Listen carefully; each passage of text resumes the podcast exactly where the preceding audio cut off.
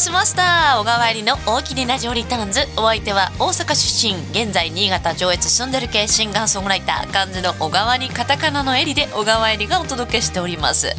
水曜日から金曜日にお引越しいたしました。大きにラジオリターンズ。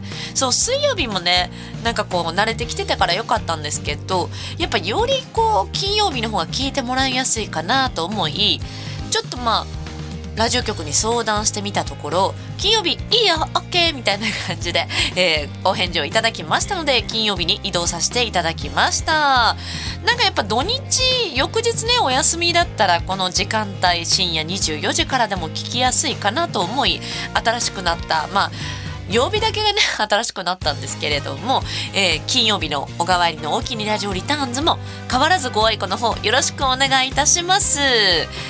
ということでいよいよ北陸地方も梅雨に入りましたね関東甲信が、えーと、まず梅雨入りしてそっから、まあ、梅雨入らんな入らんなどうなんやろいつ入るんかな梅雨入りって思ってたら、まあ、九州と関西と北陸が梅雨入りしたでしょほんで、えー、15日気象庁が東北の南部と北部が梅雨入りしたとみられ梅雨がない北海道を除いた全ての地方で梅雨入りとなったという発表もありましたからね。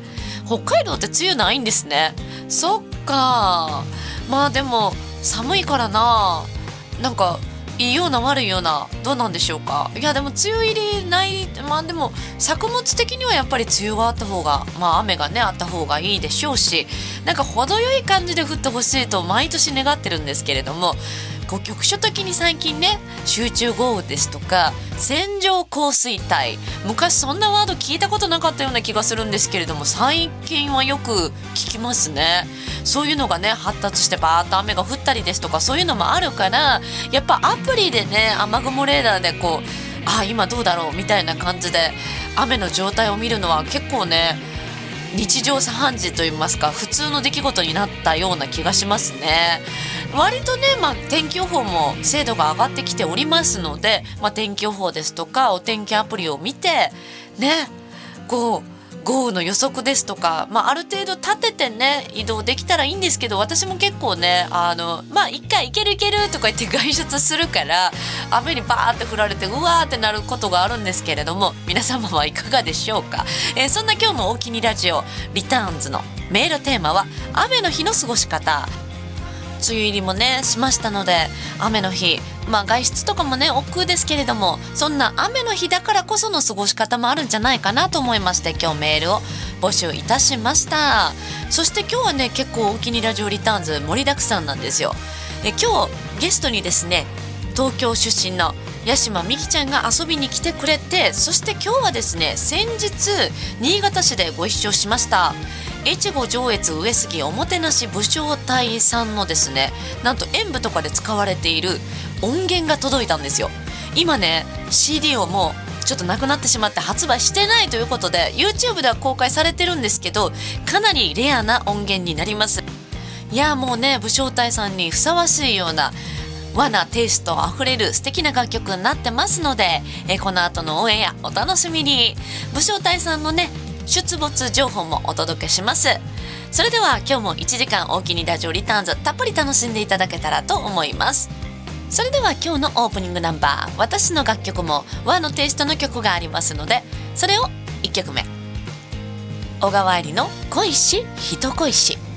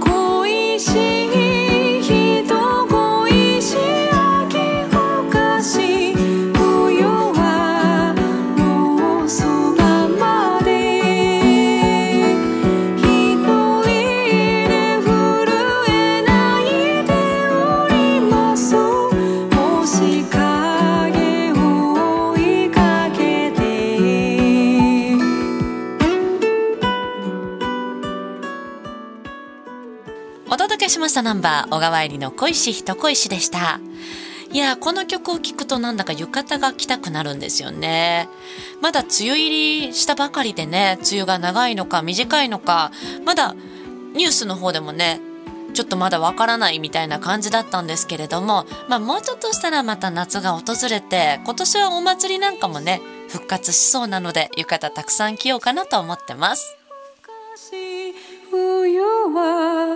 冬はもうそばまで。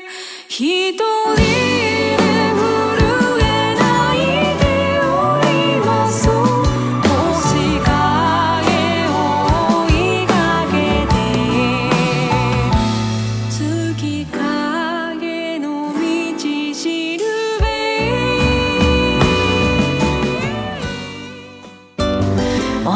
ジオ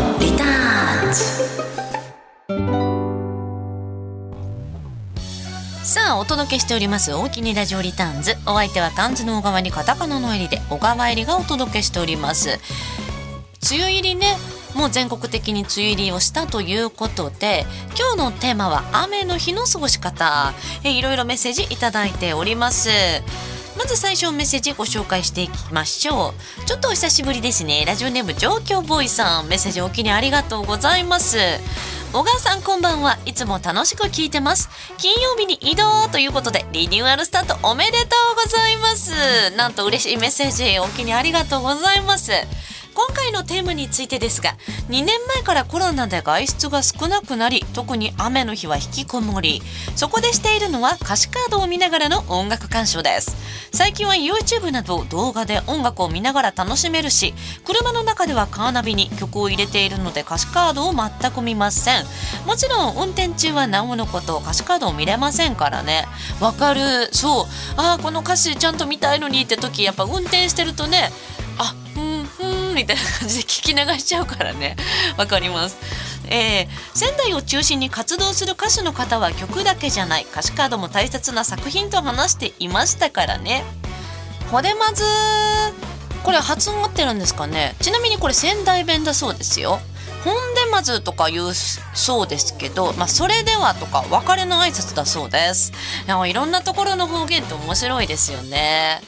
歌詞カードこだわってるの分かるな。私あの今先ほどオープニングで恋し人恋しという曲ねオンエアさせていただいたんですがこの CD が短湯に思いを馳せてという CD に入っててこうなんかレコード版レコードのなんかジャケットっていうか紙ジャケットなんですけどそのなんか紙ジャケット見開いてその写真もその世界観に CD の世界観に合わせたものをチョイスしてとてもお気に入りの CD なので是非ね通販にもアップされてるのでお手元に置いて聞いていただけたらなぁなんて思いました。ラジオネーム状況もいさんメッセージお気にありがとうございます。それでは雨の日の過ごし方もう一通メッセージご紹介させてください。ラジオネーム埼玉のマッサンさんメッセージお気にありがとうございます。雨の日の過ごし方出かけるのがつい億劫になってしまうので休日は家の中で過ごすことが多くて仕事のある平日も雨だとどこにも寄らずに帰ることが多いですね。そうそうもうあ雨降ってる寄り道してたらねもう雨帰るの大変やしってなるもんね。傘の荷物が1つ増えてしまうのと雨だとどうしても気持ちが乗り気にならないのが困ったもの。できるだけ明るい音楽をかけて気持ちの維持に努めています。そうだからなんか雨の日のドライブとかもね結構視界が悪いからあーもう雨嫌やなってなるからね。わざとこうテンション上がるような曲を流して、えー、雨の日運転したりもします。なんかいかにねこう気分を上げていくかっていうのは梅雨時期にね、大事なことですよね。この大きにラジオリターンズで皆さんの気分が上がったらいいななんて思ってるんですけれどもね。ラジオネーム埼玉のマスターさんメッセージお気にありがとうございます。それではここでさらに気分が上がるような音をお届けしていきたいと思います。冒頭でもお伝えしたんですが、今日、越後、上越上杉おもてなし武将隊さんのかっこいい音源が届きました。ちょっとこの曲でね、心をたぎらせていきましょう。それではお届けします。越後上越上杉おもてなし武将隊で、越後の竜かける戦場。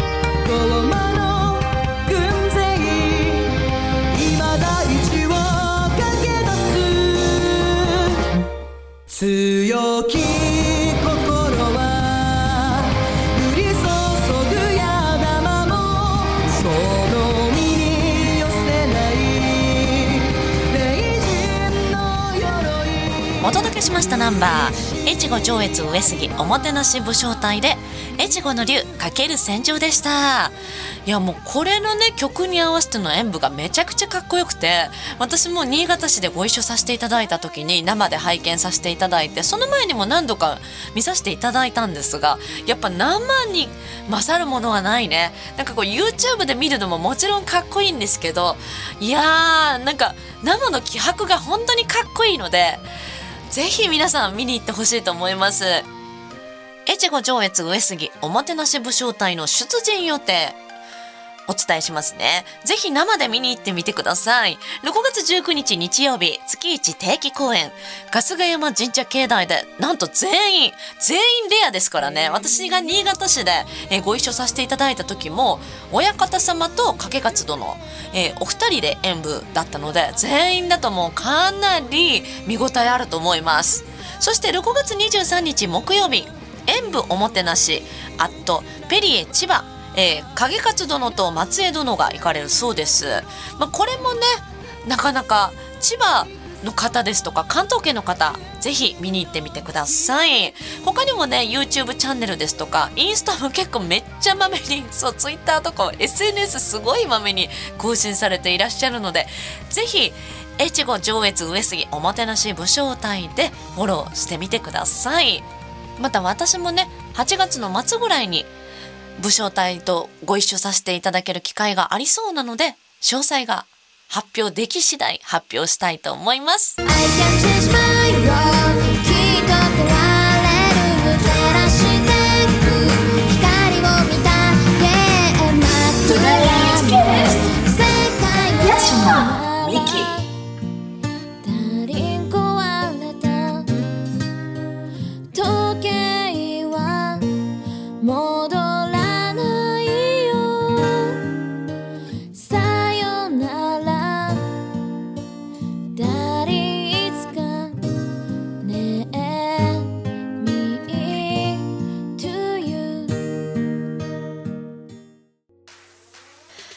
は今日の大きにラジオリターンズ先日豪徳寺リーフルームでご一緒させていただきました東京出身で現在関東中心にいろんなところで活動されていらっしゃる八島美希ちゃん遊びに来てくださいました今日は遊びに来てくれはってありがとうございますどうも、こんばんは。はじめまして。八島美希です。よろしくお願いします。よろしくお願いします。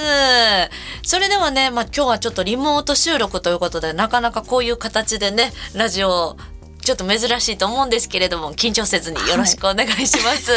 よろしくお願いします。それではね、まずその初めて八島美希ちゃん知ってくださる皆さんもいらっしゃるかと思いますので、まず自己紹介をお願いします。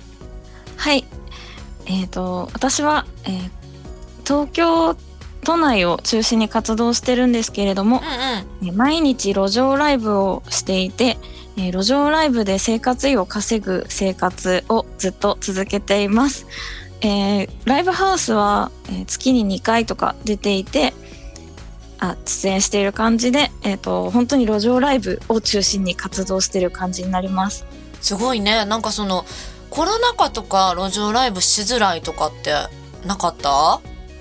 あめっちゃしづらくってそうだよね。自粛期間中がまあ一応その緊急事態宣言のとと時はうんうん。一応自粛してたりしてたんですけど、うん。まあ、ちょっと緊急事態宣言があまりにももう本当に1年間ほとんどそうだよね。あ東京都がほとんど緊急事態宣言とかだったんで、まあ、うんうん。途中からは、あのもう普通に路上出たりとかしてました。ちなみに場所はどの辺でとかってそのその日の気分みたいな感じなんですか？大体この辺みたいなんて決まってんのかな？えっとコロコロナになってからは、うんうん。えっと、えー西武新宿の駅前とあーなるほどね。あとは、えっと最近金曜日は五反田に行っていて、あ五反田、はあはあ。はい、で土日は秋葉原に行ってます。へえんか私路上ライブ出身なのよ私もね大阪やけどまあその小袋さんとかがやってはった天王寺あたりで最初は始めたんやけどはい、そっからもうコロナ禍で全然路上ライブしてなくって。そうですよね。そうやねん。でも路上ライブ結構好きでさなんかこう結構まあ大変なことはあるやんか。いろいろ止められたりとかまあまあまあまあいろいろねあるけど、はい。なんかこうありえない人じゃないけど音楽インディーズの音楽なんか聞いたこともないような人々に会えたりするもんね。うーん、そうなんですよね。結構人との出会いがうすごい好きで、ん、なるほど。はい。ちょっとまあ路上ライブの話もちょっと聞いていきたいなとは思うんですけれども。はい、えっとそその前にこれ新潟県の南魚沼のラジオ局から発信されてるラジオ番組なんですがはい。ざっくり言うとまあ越後湯沢のあたりのラジオ局なんですけどそのあたりとか新潟って来られたことあります、えっと音楽活動ではまだ行ったことないんですけど、うんうん小さい頃になんか家族でスキーとかでガーラ湯沢とかによく行ってますガ毎ーラ年ユーザーはちょうどいいね。なんかその辺の CM とかがよく流れたりするね。なるほど。いつかちょっとね、新潟にも歌いに来ていただけたらなと思うんですけれども、はまあ音楽活動をね、今、やっぱその路上ライブをメインにとさ言われてたんですけど、はいもともとこうなんか路上ライブをされてるアーティストが好きとかそういう感じではなく、なんかそういう感じじゃなくうん、うんうん。えっともうはあのもともと仕事をしてたんですけど、うんうん。働いててでえっとまあ、ギターとかを弾いて曲とかは作っててでこっそり。うんうん。はい、こっそりなんか名前をちょっと変え変えてなんかネットにアップとかしてたんですけどああ、のそうやったんや。曲とかアップしてたんですけどであのまあ普通に歌手になりたいなみたいな普通に夢は持っていてでもうんうん働いてて、でたまにその習い事のライブとかに出演とかはしてたんですけど、うんうん。なんか仕事がすごいブラックな感じでうわ、そうやったんや。残業だけで120時間とかになっちゃっててえ、それ大丈夫なの？えすごいいやちょっとなんか朝7時から会社行って、な。うんうん。でもう夜の12時に会社出るみたいな感じの生活みたいになっちゃっててでちょっと病んじゃってそりゃね。でそれでもう仕事を辞めてでしばらくもう引きこもっちゃってたんですけど、うんうんうん。引きこもってギターをで作曲、まあ、家でずっとしててうんうん。で、まあ、ずっと引きこもってたけど、まあ、なんかあある日なんか自分がなんか惨めな気持ちというか 何してんだろうみたいな感じになってうんうん、でまあもう何も今ない状態だから今どん底だから、うんもう何しても何してもここより下がることないなみたいな気持ちになってでまあい人生一度きりだしなんか自分のやりたかったことやってみようかなみたいな感じであーなるほどね。はいで路上ライブをやり始めたって感じです。なるほどね。なんかその逃げられてよかったですね。ブラック企業の。なんかやっぱその洗脳じゃないですけどここはやめたらあかんざみたいなね状態になる方もやっぱいらっしゃいますもんね。いやめっちゃなりますね本当に。なんか自分の代わりはいないんじゃないかみたいな気持ちにはなっちゃうっていうかうん。なんかやめたら困るんじゃないかみたいな。そうなんか やっぱそういうはいねなんか正義感がつ正義感とか、まあ、責任感が強ければ強いほどそういう感じになるっていうからあよかった。ね無事に抜け出せて。えじゃあやっぱりそのそういう時にこう感じたこととかやっぱ作詞に生きてたりとかするんですか？あそうですね。なんかあのちょうどその時に作った曲がうんうん。あって、でその私がその引きこもっててギター弾いてた時になんか昼あの昼間にたまたまその時弾いてたら窓から太陽の光とかが差してきて、うんうん。でなんかあれ？こんなに外って明るかったっけ？みたいな。もう生活がもう狂っちゃってた。の引きこもってて部屋に閉じこもっちゃってたんで。ああなるほどね。はい、あであれこんなに太陽の光って明るかったっけ？みたいになって。であれ何してんだろう？と思って。私も光の中に行きたいなみたいな気持ちになって。うんうんうん、でその時にちょうど弾いてた曲を曲にしました「空色ブルー」っていう曲なんです。ああなるほどね。はいでもリスナーの質問にもありまして、まあ、ご自身の作品で、あララジオネーム奈良のしげさんからご自身の作品でこの曲はこんな思い入れがあるのでぜひ聴いてほしいというのがありましたのでまあやっぱりその聴いてほしい曲はその曲ですかね。そうですねなんか私のスタートしたスタートしはしたっていう最初の曲路上ライブを始めた音楽活動を始めたっていう曲ですね。じゃあもうやはり CD にもこの曲はなってて。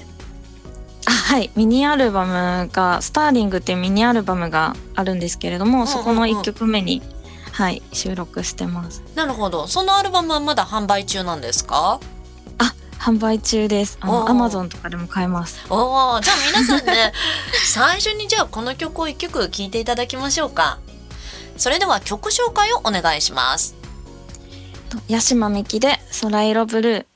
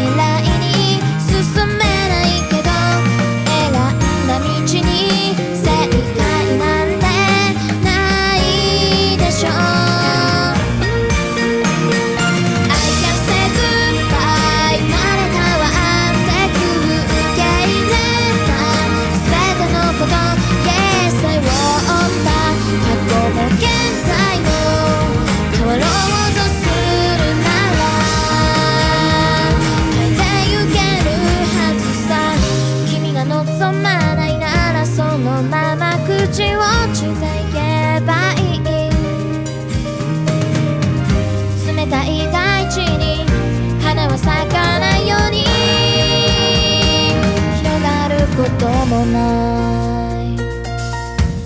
I can change my life きっと変わるよ。照らしてく。光になる。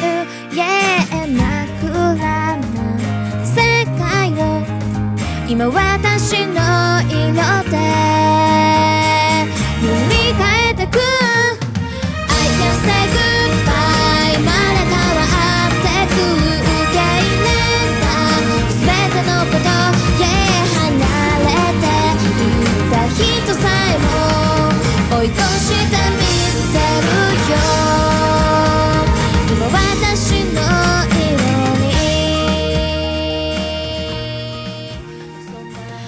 いていただきました。八島美希ちゃんの「空色ブル。ー」えすごい爽やかなナンバーですね。やっぱ何かが始まりそうな感じの曲だなと思いました。ありがとうございます。ちなみにこう影響を受けたアーティストとか曲とかってあったりするんですか？えっと影響を受けたというか好きなのは結構バンド系が好きで、んなんかアブリル・ラビーンとおかかっこいいな。あとあのバンプ・オブ・チキンとか、うんラッドウィンプスとかアジアンカンジェネレーションとか結構邦楽ロックが好きでした。なるほど今 オンエアした曲は結構爽やかだったんですけど私その、はい先日ね豪徳寺リーフルームでご一緒させていただいた時に結は構アレンジっていうか、その楽曲がロックだなと思ったので多分なんかその辺の好きなアーティストとか生きてる気がしますね。ありがとうございます。あとなんか結構そのはい。声がね結構可愛いなと思ったんですけどあなんかすごい歌詞も深いというかなんかこう吐き出すような歌詞だなと思ったんですけどそのあたりもやっぱ自分の思いをこうぶつけてるみたいなところもあるんですかね？そうですね。なんか曲を書くときに結構そのまあ結構病んじゃう多分な、まあ、あるあるかもしれないんですけど、ん。結構自分と向き合ってこう作る感じなんで結構ふ深く病んじゃうというか深くまで入り込んででその時にまあえっ、と、まあ、前も向こうとかあの気持ちを消化しようとかそういう時になんか曲がポンってできたりするんで、うんうん結構吐き出してるかもしれないです。なるほ歌詞どの中にね。まあ、やっぱりそういうのをこうなんでしょうかねちょっと落ち込んでる方とかがねあの共感覚えたりとかもするかもしれませんね。はい、そうなったら嬉しいなって。うんなるほどね。でまあ今ですねあのミキさんこの大きにラジオリターンズにぜひ出てほしいと思ったのもやはりクラウドファンディングね今挑戦されていらっしゃって、まあ、そのネタでリスナーからお便りが来ております。はい、ラジオネーム埼玉のマッさんから、えー、八島美希さんと初めて遭遇したのは今から6年前の2016年3月大宮駅東口で路上をされていた時でした。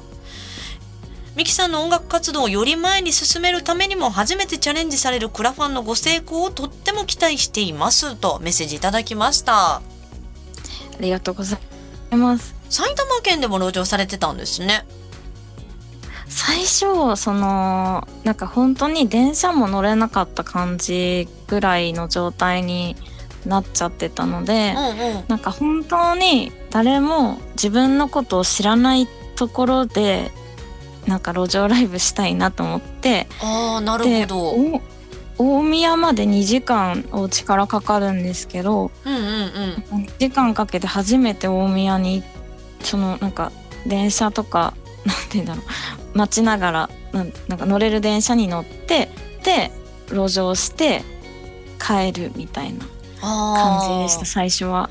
なるほど。じゃあ埼玉以外もいろんなところにその時は行ってたんですかね？はい川崎も行ってました。あ、なるほど。へえ、その時の出会いからね、今も応援してくれてるのすごい嬉しいですね。いや本当嬉しいです本当ありがたいことですよね本当に。で、まあそのクラウドファンディングを今挑戦されてらっしゃるということなんですけど、はい。今回クラファンはその楽曲制作のために挑戦されてらっしゃるんですか？あそうです。レコーディングの費用っていう感じです。はい。ああ、なるほど。やっぱこう、最高の作品を作りたいみたいな感じで。そうです。はい。あじゃあいろいろこうレコーディング環境とかまあアレンジャーとかいろいろもう結構目星はつけてるんですか？そうですねあのちょっと紹介して私あのあんまりそのなんていうんですかいろんな方からこうに聞いて紹介していただいて、まあ、この方がいいかなみたいな感じで今回一緒にやろうかなっていう方を見つけました。なるほどね。ちなみに、そのやっぱりクラファンを始めようと思うの結構勇気いりますもんね。お金をたくさんじゃないですけどね。はい、やっぱこう始めるまでに大変だったこととかってありますか？始めるまで。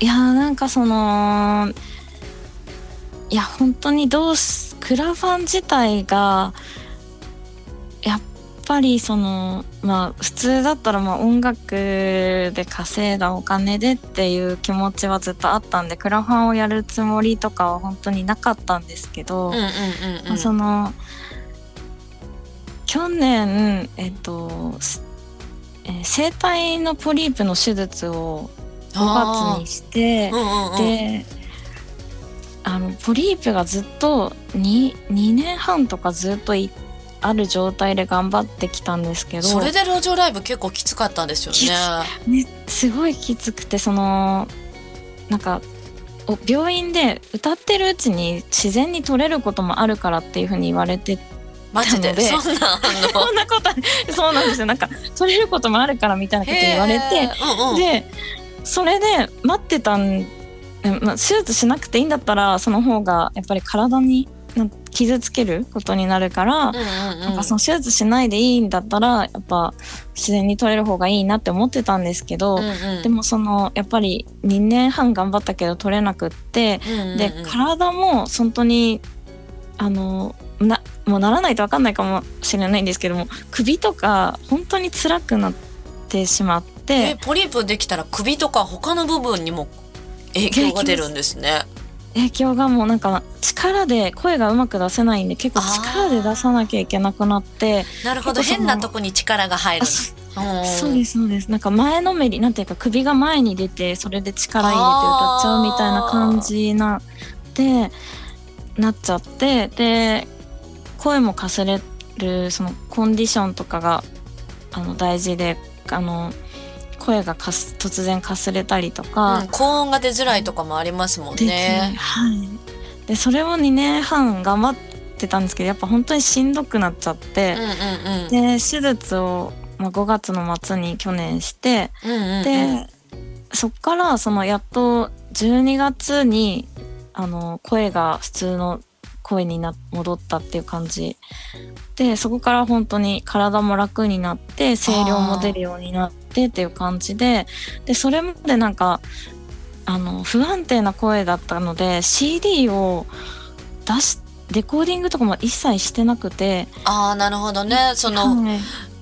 ベストコンディションで取れないかもしれないっていうのがあるもんそうねで。すそうです。はい。でやっぱ曲を届けるってなるとやっぱ最高の曲を届けたいなと思ってたので、うんうん。そのレコーディング全然してなくってでそれであの、まあ、12月に声出るようになったからじゃあ今回あの新しい曲をレコーディングしたいなっていうのがまずあってうんうん。で、まあ、みんなに今まで待っていてくれたみんなに恩返しじゃないですけどうんうんうん。聞いてもらいたいっていう気持ちがまずあってでせっかく作るならちょっと今までよりもそのクオリティを上げたものを作りたいなって。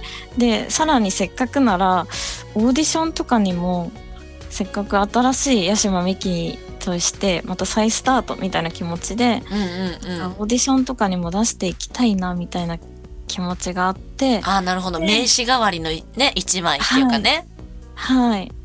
で、それでなんか、クラファンちょっと挑戦しようかなって、それでちょっとお金かけて曲をクオリティいいのを作ろうかなっていう気持ちになりました。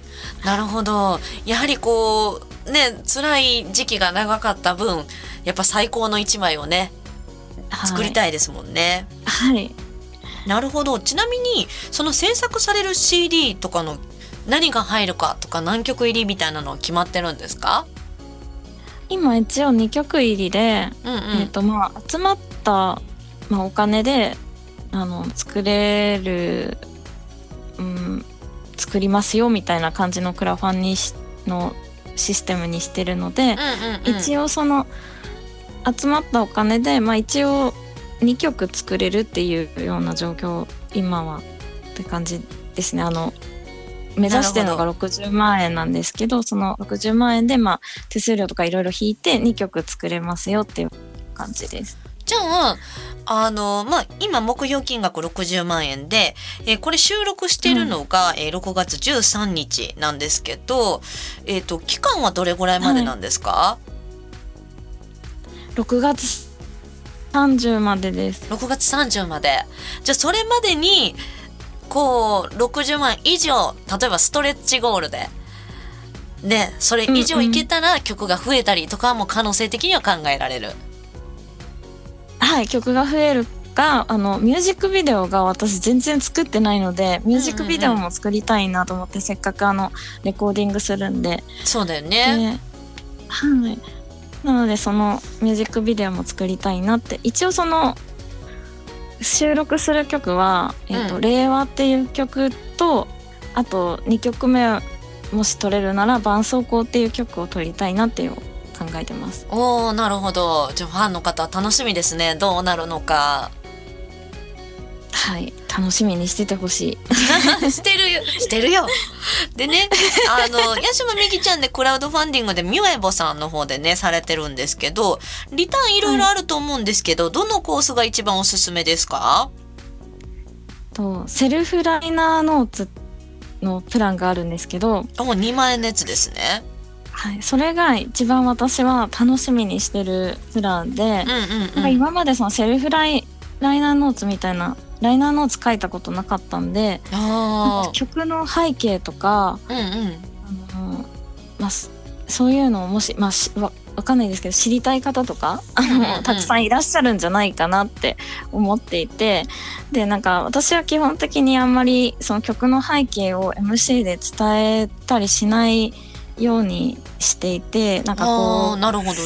聞いた方が感じてくれるのままのなんか感じ取ってくれた気気持ちのままでこう生きたいなみたいな気持ちがあるんでその背景とか知っちゃうとちょっとなんか純粋に聴けなくなっちゃうかもっていう風な気持ちがあったんであんまり MC であの楽曲について説明することがあんまりないんですけど。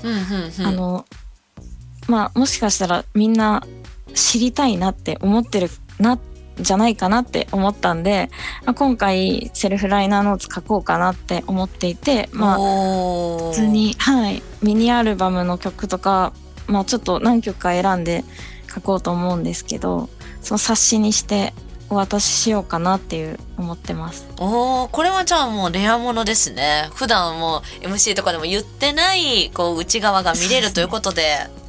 はい、ぜひ皆さんねセルフライナーノーツプランこのプランは別に制限ないですもんね、制限ないです。はああじゃあもう皆さんぜひセルフライナーノーツプラン 行きましょう。ね。ぜひぜひ。他にもいろいろねなんかミニライブプランですとかねいろいろたくさん。い、そうですね。ね、楽い。しいリターンがあると思いますので、ぜひね皆さん八島美希ちゃんのホームページあホームページ？クラウドファンディングのページをね、はい。見ていただけたらと思います。よろしくお願いします。ちょっとねいろいろちょっとワクワク今後がね楽しみですね。はい、すごい楽しみです。ね。まあそんなねちょっと大事な時期なんですけれども6月17日以降のライブ告知なんかはありますかね？あ、はい、えっ、と、ちょっと東京になっちゃって申し訳ないんですけど、うん、今はまあえっと配信ライブとかもあるだろうからね。配信ライブの有無も教えてもらえると嬉しいです。あ、はい、えっ、と、7月3日に、とはい下北沢 DY キューブで、えっ、と、18時オープン、18時半スタートっていう感じであるんですけど、うんうん私の出番は20時からです。で、配信チケットもあるので、よかったら、あの、本 D 下北沢 DY キューブで多分検索すると配信チケットの詳細とかも出てくると思いますし、私のツイッターからとかでも詳細載ってるので、よかったら見てください。うんで、えっ、と、もう一つが7月6日の、えっ、と、高円寺ウーハで、えっ、と農場理恵さんという方と、えーツーマンライブが決まっています。おおで19時オープン19時半スタートっていう感じで私は20時半から出演します。なるほど。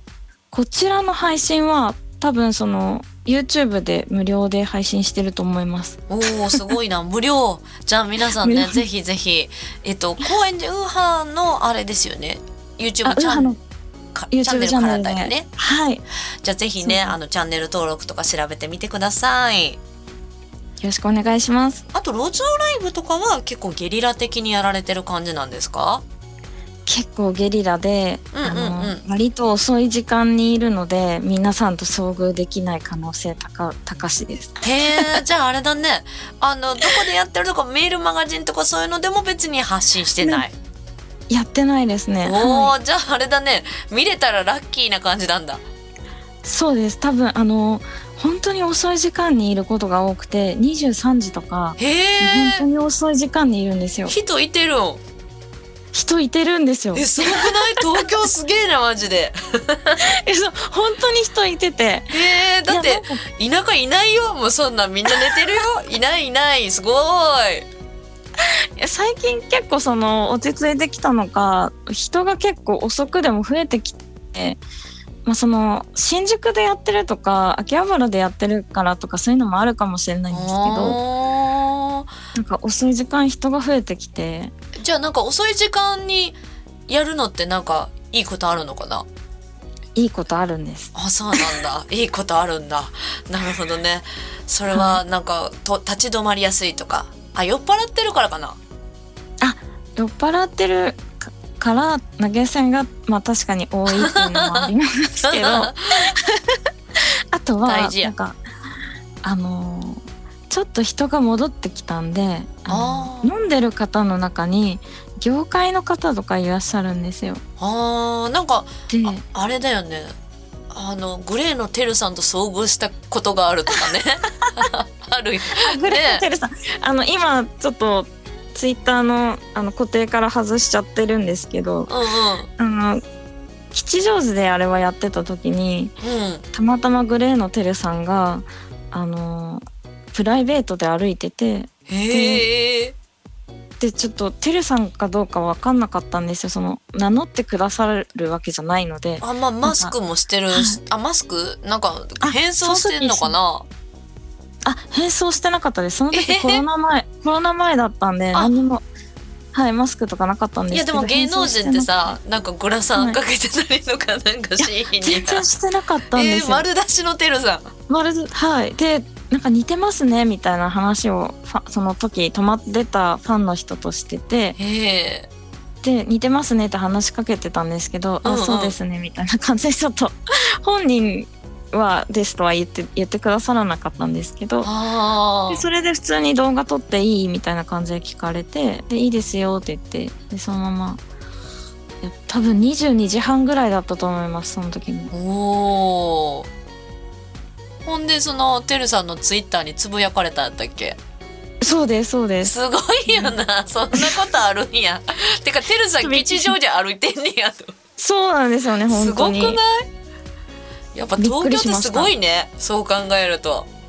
じゃあ本当にすごいですよね。もううん。変装しないでいるみたいなのも。すごいねえそれでまあなんか似てますよねぐらいでうーんぐらいでいけんのすごい 逆に。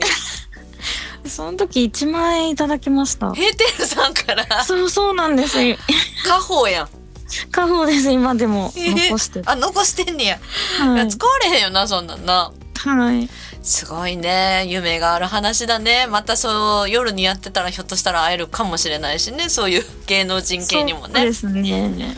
すごいですね。もう八島美紀ちゃんにもう路上ライブで会えたらもうそれはラッキーで幸せになれるかもしれないのでね。あの確実に会いたい方はねライブハウスに行きましょうね、そうですねそうだねよろしくお願いしますはい。まあ、あとはですね、クラウドファンディング6月末までですので、皆さんぜひぜひ応援していきましょお願いしますう。それでは最後、リスナーの皆様へメッセージをお願いします。えっ、と八島美希と言いますじゃあ名前だけでも覚えていただけると本当に嬉しく思いますいろんな曲を、えーと、YouTube とかにも、まあ、少しなんですけれどもアップしています。で配信と配信ライブとかもツイキャスとかあとショールームとか最近はカラスタとかもやってるのでもしよかったらあの覗いておしゃべりしてくださるとすごく嬉しく思います。はい、で一生懸命作ってる曲なのでぜひ曲を聴いていただけると本当に嬉しいです。よろしくお願いします。ありがとうございました。